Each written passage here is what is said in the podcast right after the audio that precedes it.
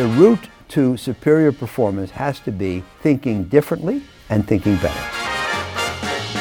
To do better, you have to get up to a higher level of thinking. I think of the pandemic as a meteor from space that hit the earth. None of this is meant to be easy, and anybody who thinks it's easy is stupid.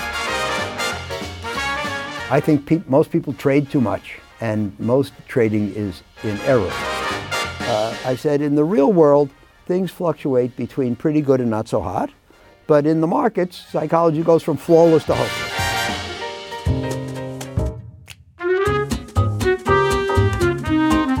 Good morning, good afternoon, or good evening, depending on the time you're listening to this episode. My name is Samuel Ponsoni. I'm a fund of funds portfolio manager at XP Investments.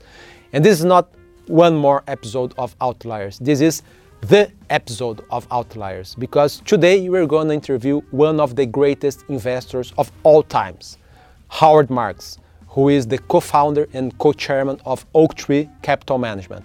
Howard, in the name of XP, thank you very much for being with us. It's great to be here, Samuel.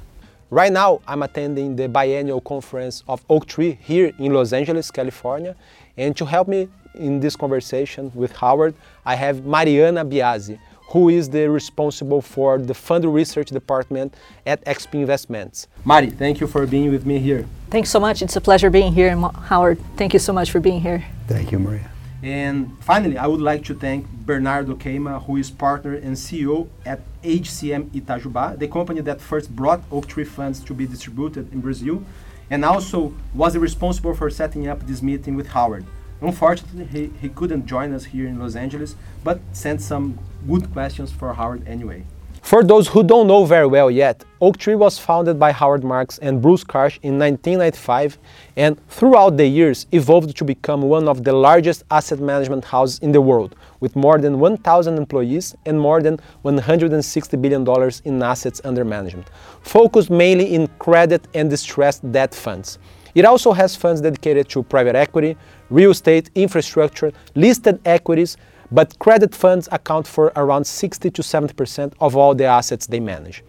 Besides being the co founder and co chairman at Oaktree, together with Bruce Karsh, Howard is very known not only for the superior returns that he and Bruce have delivered to the clients in 27 years history of Oaktree, but also for writing the famous Memos from Howard Marks which are letters that Howard sends to his investors talking about a wide range of topics that has led to great discussions in the investment industry, ranging from macroeconomic analysis applied to investments and his disbelief in it, the concept of risk, value investing versus growth investing, and dozens of different topics that cover the wide range of a wide range of themes that are important for anyone who wishes to become a better investor. He also published two books. The most important thing, which was translated to dozens of idioms around the world, and Mastering the Market Cycle. There is definitely a lot of subjects to cover about Howard Oaktree and about what they think of the markets, and we will try to scratch a little portion of it in the next precious minutes. For those who want to get more information about the history of Howard Oaktree and his funds available for Brazilian investors, we recorded one special short episode of Outliers talking specifically about it, and it works as, as a complementary episode to this conversation we're going to have with Howard. Uh, so, uh, let's get started. Uh, Howard, just to get warmed up, uh, in spite of being very known in the market, uh, could you please tell us how would you describe your current ro role at uh, Oaktree? How do you and Bruce Karsh divide the responsibilities of running such a big institution like yours? Given my advanced age, I have uh, transitioned out of specific day to day responsibilities. So uh, most of what I do is uh, what I say I, I, think, I read, I speak, I write. Uh, I write the memos uh, uh, and, and you know, want to I, I spend a lot of time making sure all of our communications are at a high level because we want people to understand what we're doing and why.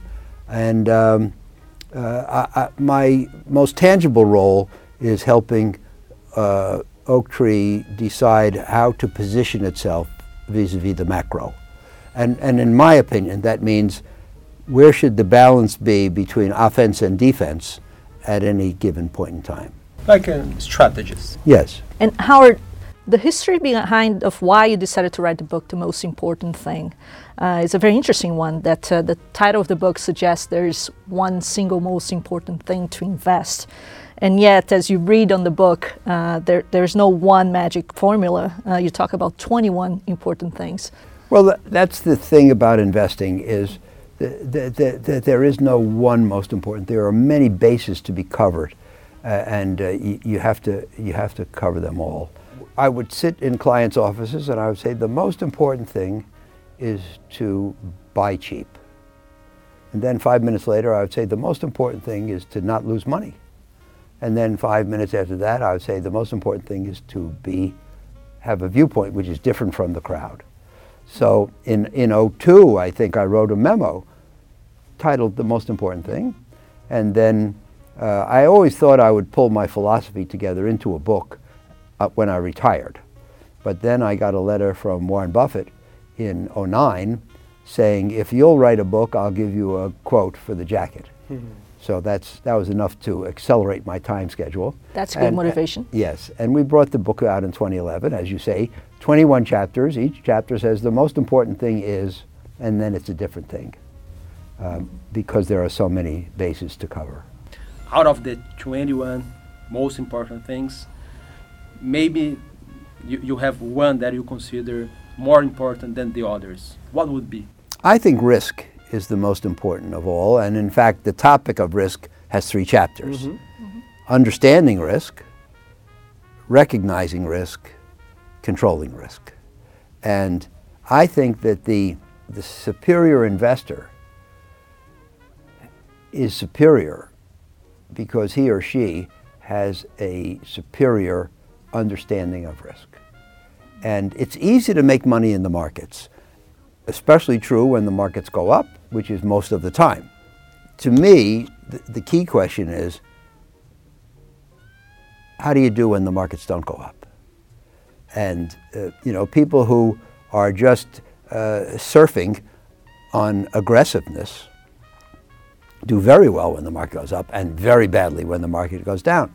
And I think the goal, the proper goal for an investor at my level, is what I call asymmetry you want to go up a lot when the market goes up, but you don't want to go down a lot when the market goes down. And, and so, to me, the key to that is risk control. And risk control is number one uh, on the six tenets of Oaktree's investment philosophy. When, when talking about doing things that uh, people uh, are not doing, uh, what are the attributes that uh, you would consider when uh, when asking yourself the question, who doesn't know that yet? Yes. Well, who doesn't know that? That comes from conversations that I had with my son. Um, he was in college. He was intending to become a, an investor. He's now a, an investor. He's a venture capitalist, very successful, and does gr- great fundamental research. But he would come home from college. He would say, "Dad, I think we should buy Ford stock because they're going to bring out a great new Mustang." And my answer was always the same as a teaching device. Who doesn't know that? Because if you're going to be a superior investor, you have to see things differently from, from the consensus. If you see everything the same as they do, then you'll probably behave the same and you'll perform the same. Mm-hmm. The, route, the route to superior performance has to be thinking differently and thinking better mm-hmm. thinking differently is not enough. Because if you think differently and worse, then you're in trouble. And you can't think differently just for the sake of thinking differently. It has to be, you have to hold different opinions from the consensus for a reason. But if you do, and if you're correct, that's how you make the big money in investing. And it all depends on what I call variant perception. You see things differently from others. And, uh, you know, in the book, uh, Columbia University published the book and they said to me, could you give me a sample chapter? So I sat down, I wrote out the, the first chapter. I wrote uh, something that I had never uh, formally thought about before, never had written about, and, and really never maybe had, had thought about it at all in terms of a clear presentation, and that is second level thinking. First level thinking, which most people engage in, is very superficial. To do better, you have to get up to a higher level of thinking. Uh, the example I give in the book is that the first level thinker says, This is a great company, we should buy the stock. But the second level thinker says, It's a great company, but it's not as great as everybody thinks, so the price is probably too high. We should sell the stock. And that's the difference between first level and second, which I think is the most important thing. About investment philosophy, you wrote several times uh, that you don't believe in macro forecasting nor market timing. Uh, this was very clear, clear in one of your last memos, thinking about macro, where you said that you approach macro forecasts with high level of skepticism. Uh, you don't have macroeconomic a macroeconomic department at Oaktree. You spend little time talking to third-party macroeconomists in general. Uh, but on the other hand, timing capital deployment may be crucial to credit and distressed investments. Uh, if the investments made too early, valuations may not be as low as they could. And if the investments made too late, the opportunity may disappear altogether. So my question is, how do you balance the weight of the macro scenario and bottom-up approach at Oaktree. Could you explain to our listeners, both actual and prospective clients in Brazil, a little bit better the investment philosophy at Oaktree? I mentioned that we have six tenets to our investment philosophy. Number five is that our investment actions are not based on macro forecasts. Number six is that we don't raise and lower cash to time the markets. You're right, Samuel in, opportunities become better and worse. Uh, and it's important to strike when the opportunities are at their best.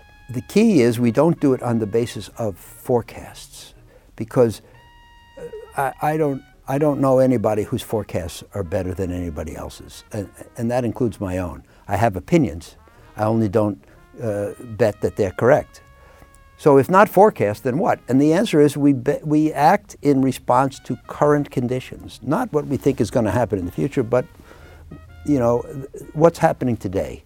So, for example, we've been very good at increasing our degree of aggressiveness at a time when others are panicked, depressed, and selling without discipline. That's a great time to buy. And we turn more cautious when everybody else is euphoric and optimistic and buying with both hands. Well, I think you would agree that that sounds like a good program. Buy when people are uh, depressed and sell when people are euphoric. None of that requires uh, forecasts. It's all in response to what's going on at the present time. The other thing, of course, is that our buying we buy when we find bargains. And we, you know, as a value investment firm, we have a quantitative approach to value. You look at a situation, you figure out what the company can earn in future years and, and, and what that's worth. That determines your actions. Uh, and that's the micro. That's studying companies and industries and securities, which I think we can do, bottom up, so called. And so, uh, you know, uh, in, in, uh, where, after Lehman Brothers went uh, bankrupt in the global financial crisis, uh, September 15th, 08, we swung into action. Uh, we invested as a firm, I think, an average of 650 million a week for 15 weeks, 10 billion between September 15th and the end of the year. Not because we had a positive forecast, because we saw bargains. We saw things, securities being thrown away at ridiculously low prices. The forecast was that the world financial system could melt down. It's not very helpful. And, uh, you know, it, we saw Bear Stearns go under, Merrill Lynch uh, rescued, uh, then we saw Lehman, et cetera, AIG went bankrupt. I couldn't prove to you that the financial system wouldn't end, but I did conclude that if it ended, what we did didn't matter.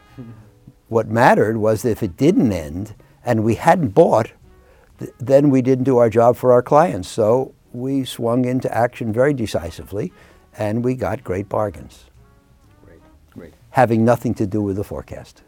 To, to talk about the current, uh, where we are in the current cycle, we just we have just gone through a global pandemic that brought the world to a screeching halt. Uh, to control the, the coronavirus, and after that, we've had Russia and Ukraine, uh, the war outbreak, which has completely messed up the economic the economic cycle. That said, and you have a book dedicated to that. Uh, where, where do you think we are in the market cycle? And taking as context our, our previous question, uh, what uh, are you seeing bargains uh, in the market given uh, the chaos that we have gone through as of late? It's important to acknowledge that whereas I wrote a book about cycles, what we've seen in the last two years has not been an ordinary cycle. Normal cycles occur because people become too optimistic and managements uh, expand too much and investors pay too much and then it turns out that their optimism is not fully warranted, so things turn down, and then we get a correction now.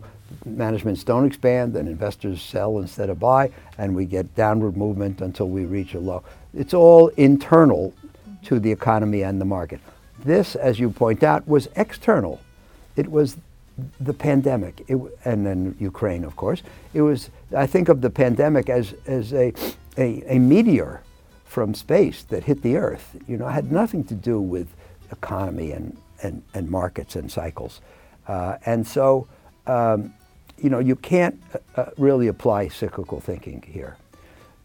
But the Fed and the Treasury did a very good job, uh, as did many central banks around the world, of injecting liquidity and bringing the economy back to life after it had been put it, voluntarily put into a coma, as you say, to fight the pandemic.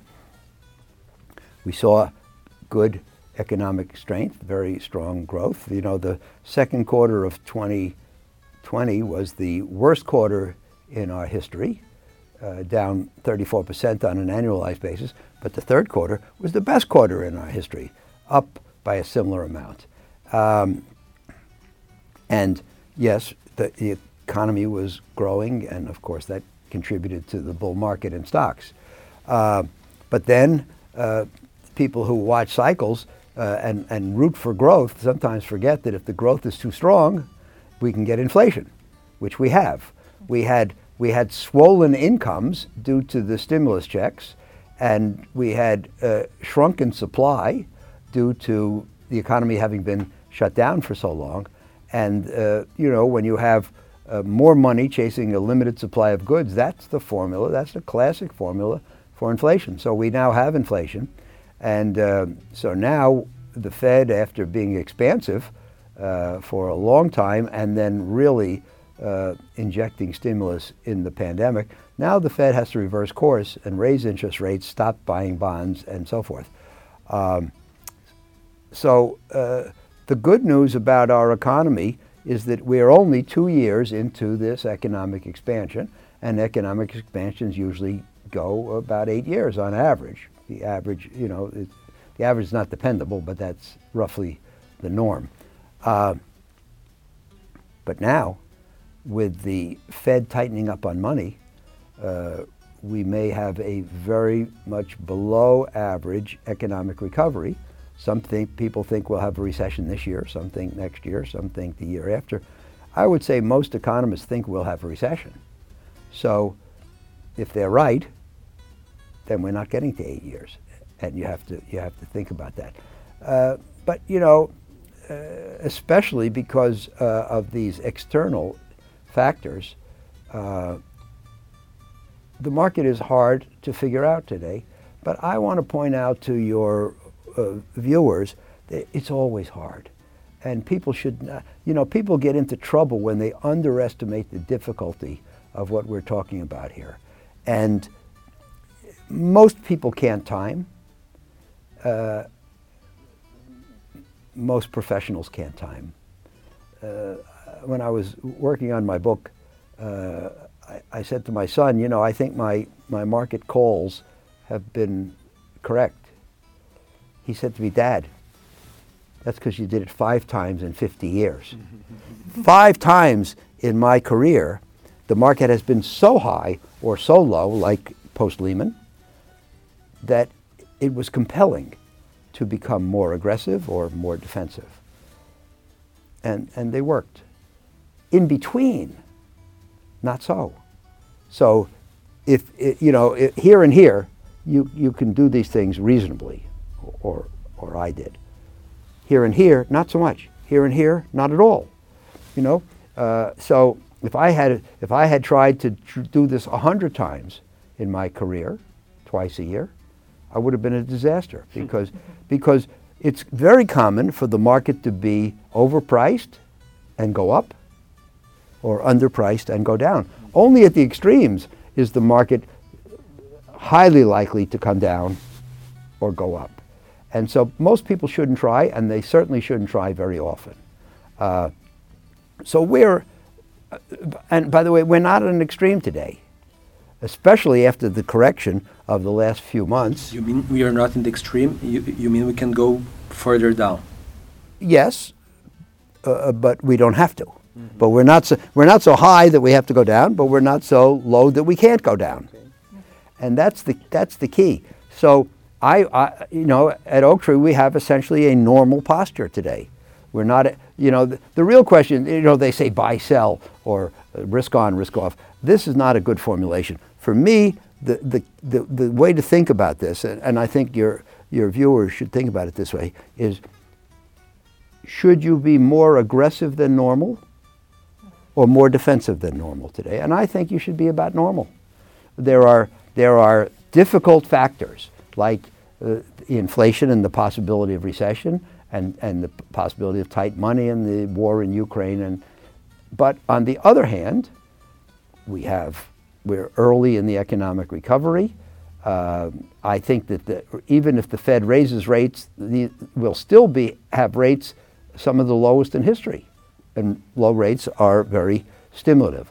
And, and we've had a significant correction. So things are much cheaper than they were three months ago. Mm-hmm. You put these factors together, uh, you know, maybe maybe if you're very concerned with avoiding downward fluctuations, you want to uh, overweight defense a little bit, but certainly not at an extreme.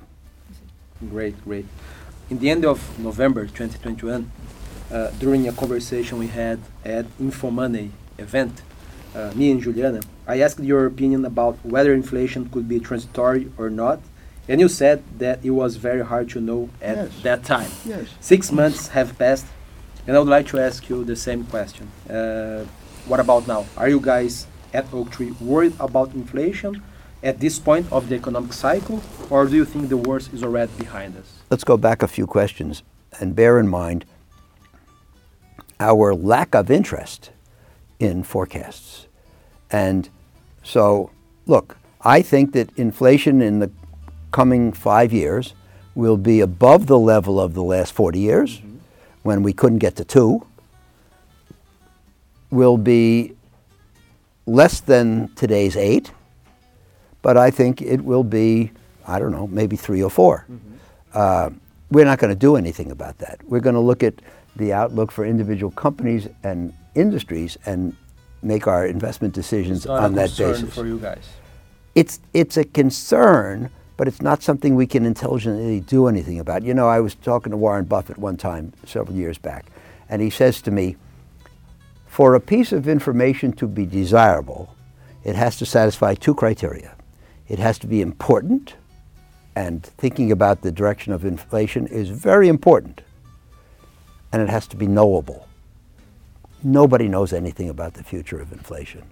And so if I were to become defensive because I think inflation at 8 is here to stay, or aggressive because I think it's going to go back from 8 to 2, I would subject my clients' portfolios to the possibility of being very, very wrong. Mark Twain, the American humorist, said, It's not what you don't know that gets you into trouble, it's what you know for certain that just ain't true.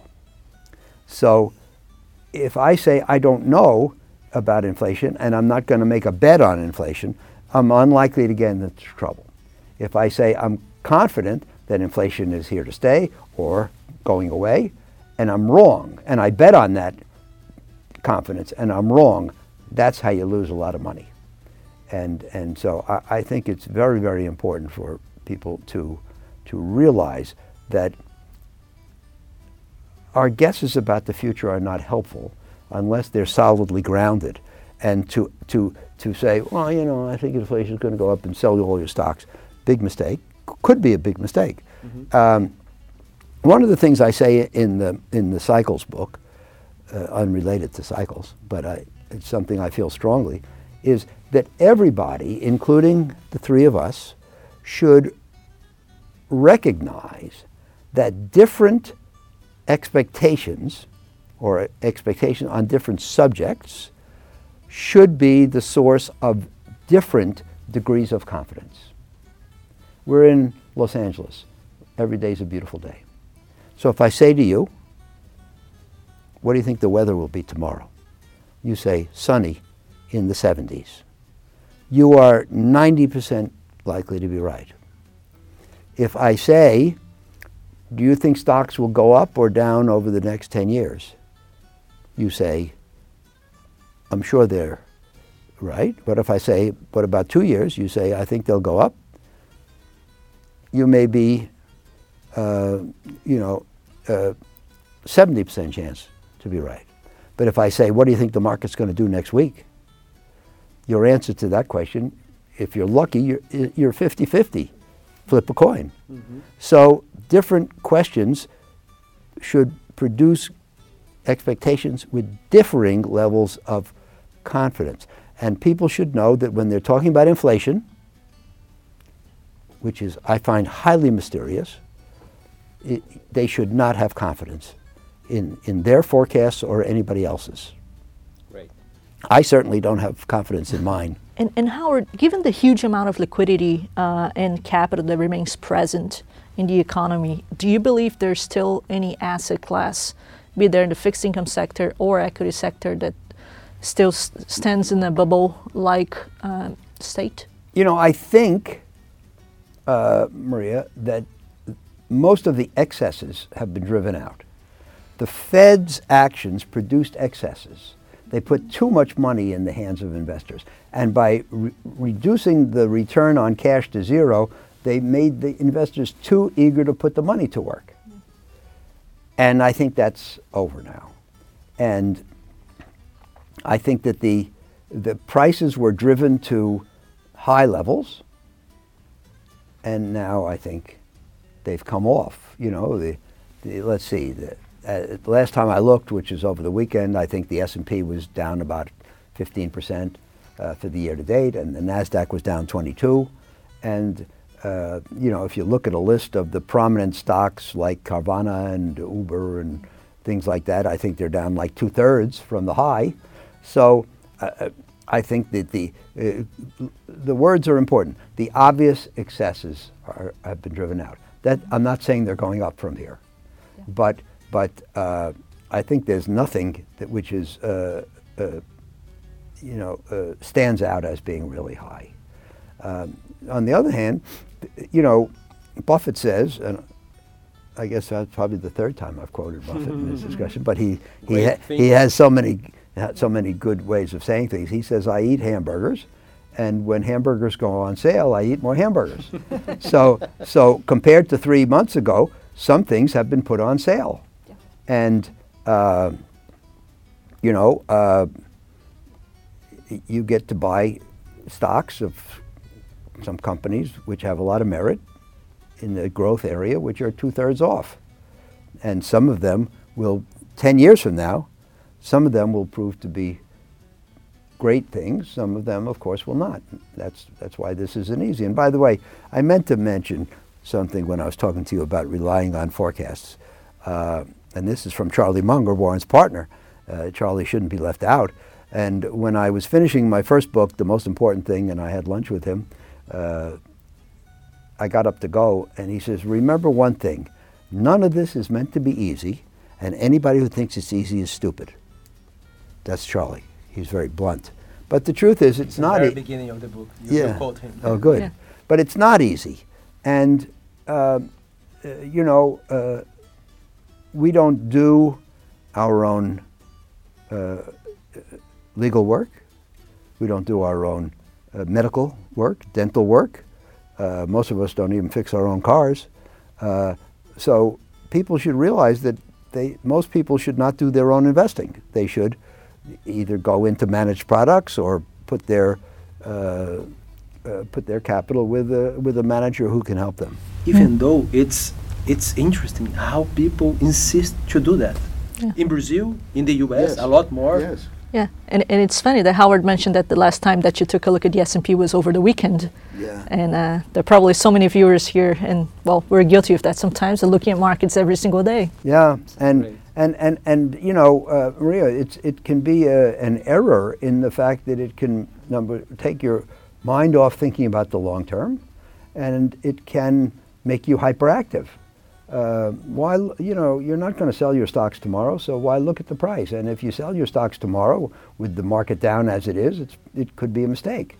Uh, I think peop most people trade too much and most uh, trading is in error because people get excited when things are going well and prices are high and they buy, and they get depressed uh, uh, when things go badly and they sell at low prices, which is of course the opposite of what you should do. You should buy at low price, and if you're going to do anything, sell at high prices, but certainly not the reverse.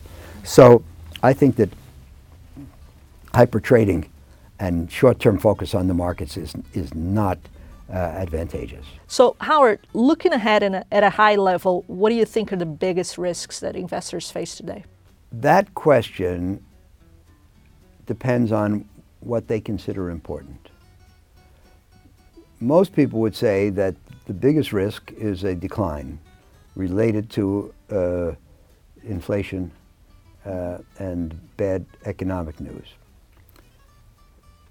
But that, in my experience, is a temporary problem. I think the biggest risk is to not be in the market.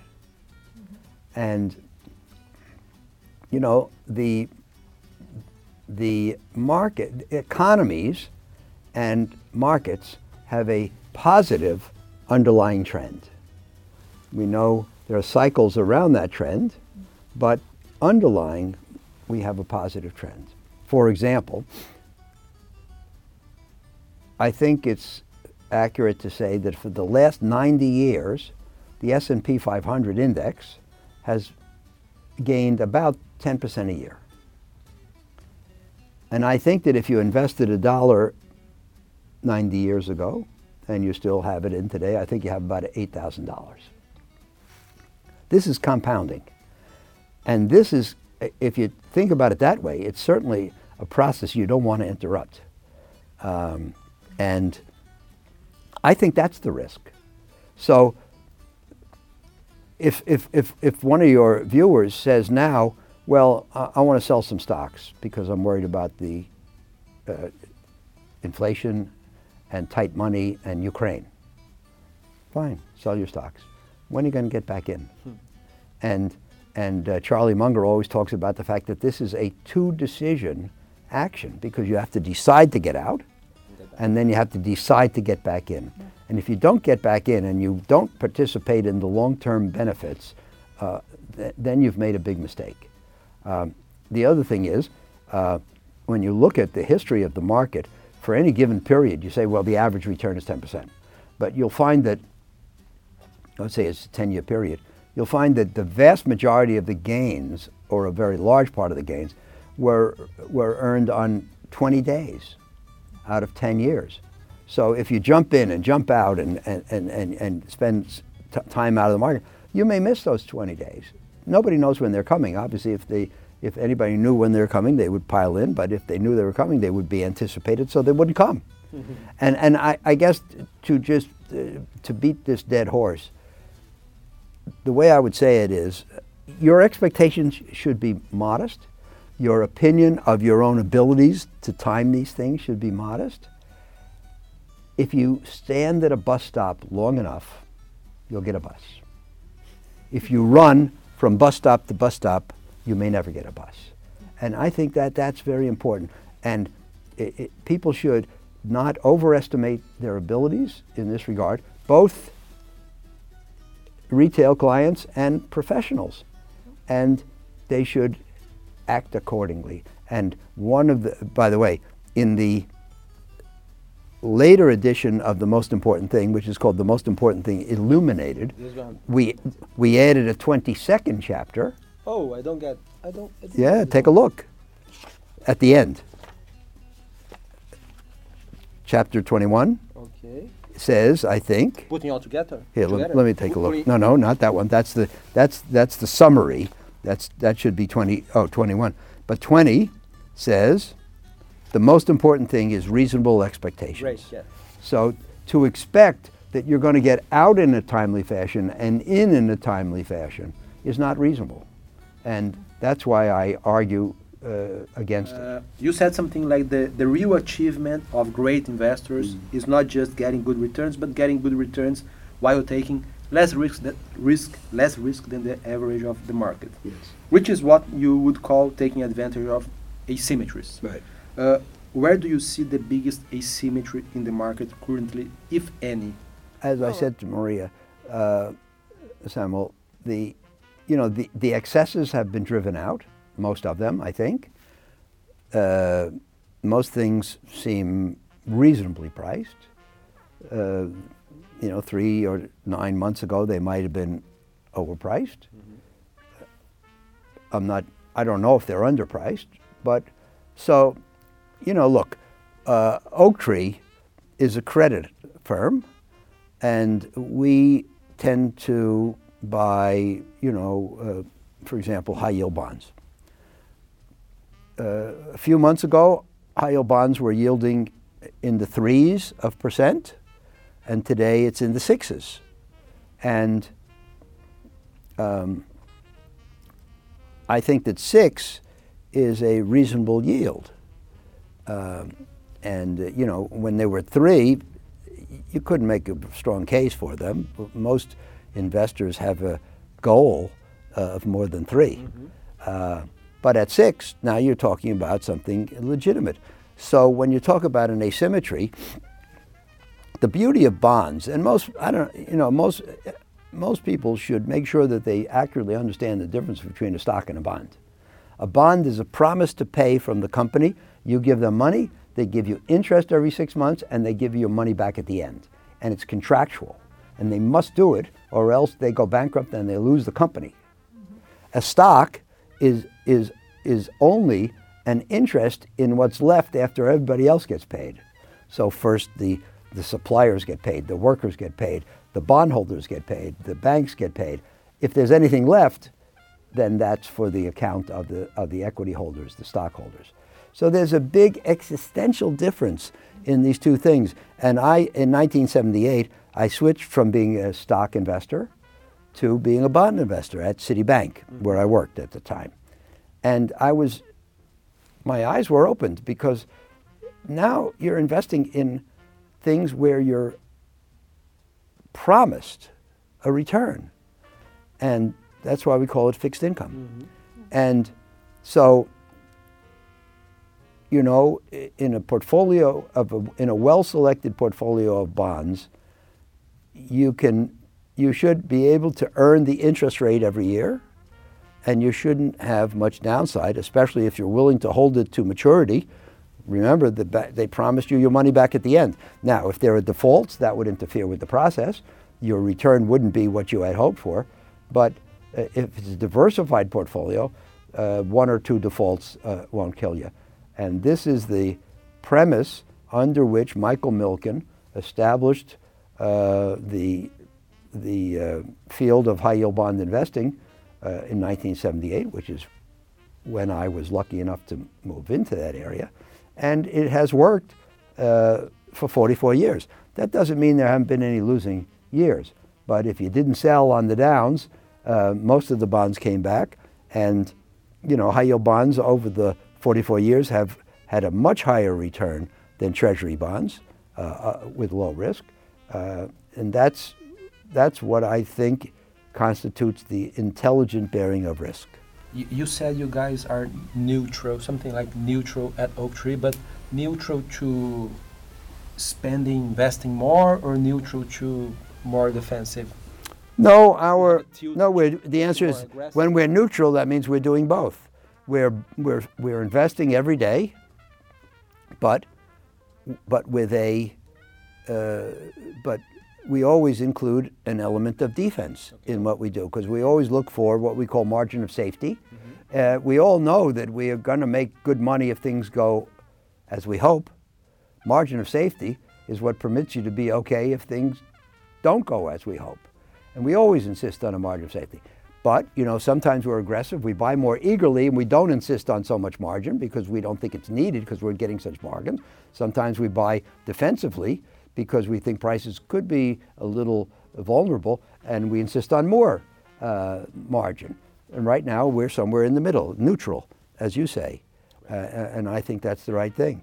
And we keep a list of possible investment companies uh, uh, based on, you know, uh, uh, yields and spreads and depressed prices and uh, what we call interest coverage in our business. How many times uh, do, do the, does the EBITDA equ- cover the interest obligations? And we have that list. And like two months ago, it was this long. Today, it's, it's more than a full page. Right. So, you know, things things have gone our way. When when you know most people root for most people root for the market to go up. Uh, we kind of root for the market to go down because that is like putting hamburgers on sale, and we'd like to buy more. But you know, th- th- this this goes back to what I my constant theme, Maria. It's folly to think you know what lies ahead. Most, you know, uh, another great quote from one of my heroes, John Kenneth Galbraith. He said, "We have two kinds of forecasters: the ones who don't know, and the ones who don't know they don't know." and and I think he's right. If you could pick, what would be the three memos you are most proud of writing and would strongly recommend reading? There's a lot, and you had time to think about it, I guess. I'm going to give you four. Great, awesome. Number one, uh, as to cycles and investor psychology and investor behavior, I would recommend reading The Race to the Bottom, Great. which was written in February 07 when people were eager to invest. And we take that as a cautionary sign. And then The Limits to Negativism in October of 08, which I think was pretty close to the bottom. And that, that was when everybody was suicidal. And we take that as a sign to invest. So I think that those two memos taken together, only 20 months apart, give you an idea, you know, how, how, how psych, investor psychology changes. And I wrote in my memo on the couch, uh, I said, in the real world, things fluctuate between pretty good and not so hot.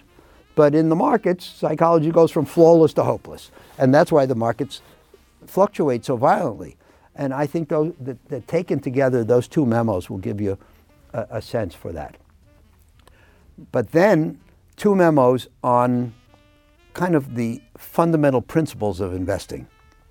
Risk Revisited Again, which I think was in 2015, and it's everything I know about risk. And I think there's some really important stuff in there. And then uh, uh, uh, Dare to Be Great 2.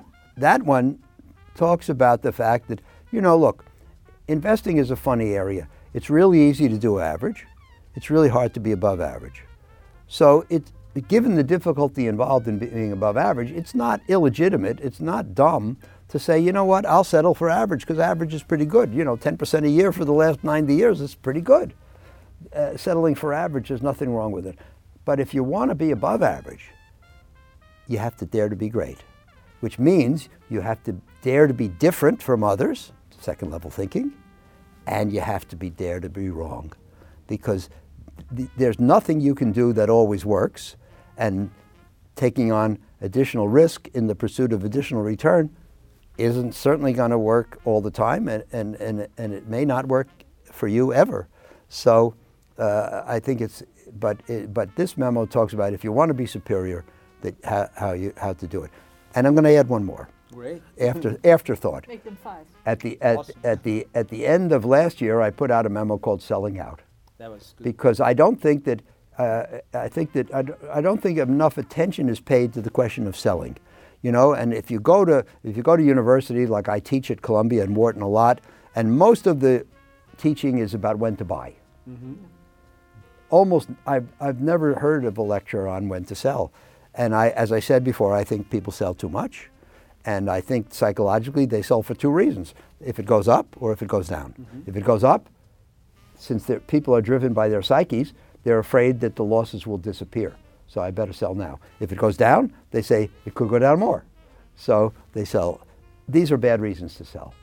Uh, I think the, the reason to sell is you've done an analysis, you wouldn't buy it, you're convinced that it's not a purchase, maybe it's a sale. But anyway, I, I, I hope people will read that one also. Awesome. Very good. Great. And I must say, I love the selling out memo. It's, it's good. Thanks. Good and and Yeah. uh, but if you wait a, a, a- a few months, uh, I think I'm planning on writing, selling out Part revisited. two. well, because I've had so many so many uh, additional thoughts since that one, and there, it's such a big topic that hasn't been treated. And Howard, if you could prepare a checklist for hiring a good manager to manage part of your money, can't be Oaktree. Um, what are the essential items that you would be in that checklist? Uh, well, I mean, before I say that, uh, let me just say that there's no one answer to these questions for everybody. S- For some people who want to, uh, who, who are willing to take a lot of risk in the hope of getting rich, they need somebody who's aggressive. Yeah. Hopefully, is it's intelligently. For someone who has all they need or more, and they want to keep it and maybe increase it moderately, but not take a lot of risk, they need somebody who's defensive, but hopefully intelligently. so, so you know, you, you have to. It, it, these, things are, are hard to assess, and you know, there are a lot of people, especially in the investment business, who sound very articulate, but are really no smarter than anybody else. So I, I don't. Just like investing is easy, isn't easy. Finding someone to trust isn't easy. Um, but uh, I guess what I would say is we want people who think uh, logically. I like logic. Uh, I like people who who understand the essence of second level thinking. Who, who, who, you know, if you if you say, well, what do you like about that company? I don't like people who say, well, this, this, this. I like people who say, the market doesn't understand that, or most investors overestimate this. That's so fundamental to investment success, and some people just understand that, and some don't. I- like, uh, I like uh, people who are risk conscious, who understand that we, we buy based on what we think will happen, but it's not always going to happen. So we should think about, well, what's going to happen if what I think is going to happen doesn't happen? Who think about the downside. I think those are the key fundamentals. Uh, of course, I think it's very important to uh, understand people who are over, uh, to avoid people who are overconfident. Uh, the English word is hubris, excessive pride. And, uh, you know, uh, the Mark Twain quote is the greatest. Uh, it's not what you don't know that gets you into trouble. It's what you know for certain that just ain't true. In my opinion, I've been doing this for 53 years. I've been reasonably successful. I'm never confident. I'm never sure that what I think is going to happen is going to happen. Now, hopefully, I'm right most of the time. Hopefully, my conservatism is excessive, in which case we're going to make a lot of money. But the, the future is so uncertain, and the investment investing machine is so it's, it's like you're playing chess against somebody who's really smart. It's, it, there is no room, in my opinion, for certainty in our business. I like people who express uncertainty. Uh, you know, uh, I take un, I take the acceptance as, uh, of uncertainty as a sign of intelligence, and and I take expression of certainty as a, as a sign of ignorance. Howard, uh, you have accomplished professional success, financial success, I would say even literary success, and you are globally recognized as one of the greatest investors in history. After so many achievements, uh, what drives you currently? What makes makes you get out of bed every day? You know, Warren Buffett says that he skips to, to work in the morning. I skip to work in the morning because, you know why? It's fun. I work with great people.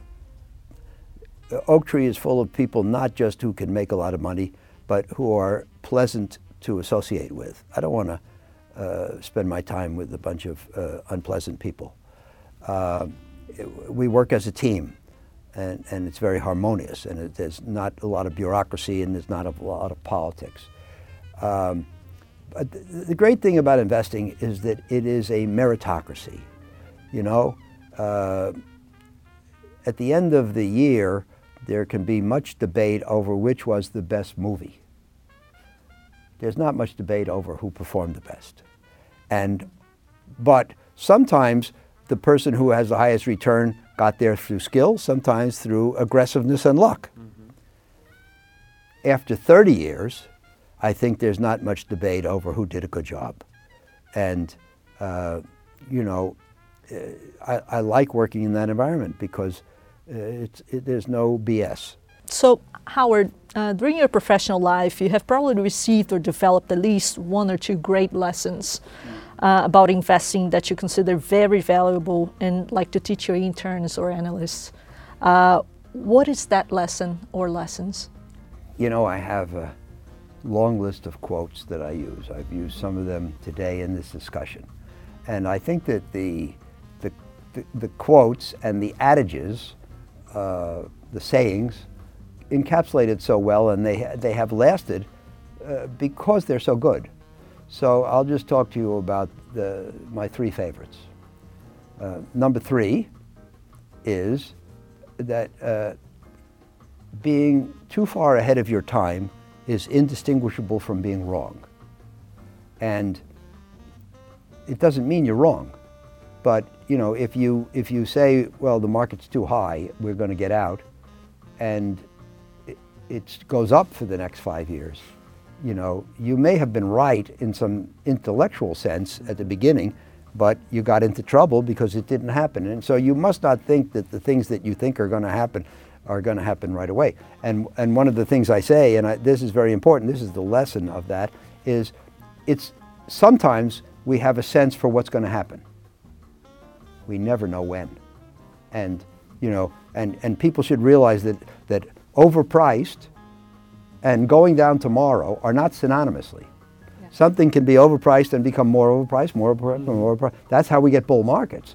So they, nobody should bet that something which is overpriced is going to go down in the short run or that something that's underpriced is going to go up in the short run. That's number one, or it's number three.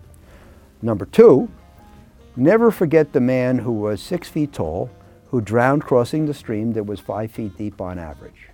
It is a mistake to think about surviving on average. We have to survive every day. And what does that mean? That means we have to survive on the worst days. So you have to put together a portfolio for yourself and a financial structure for yourself which will permit you to survive on the worst days.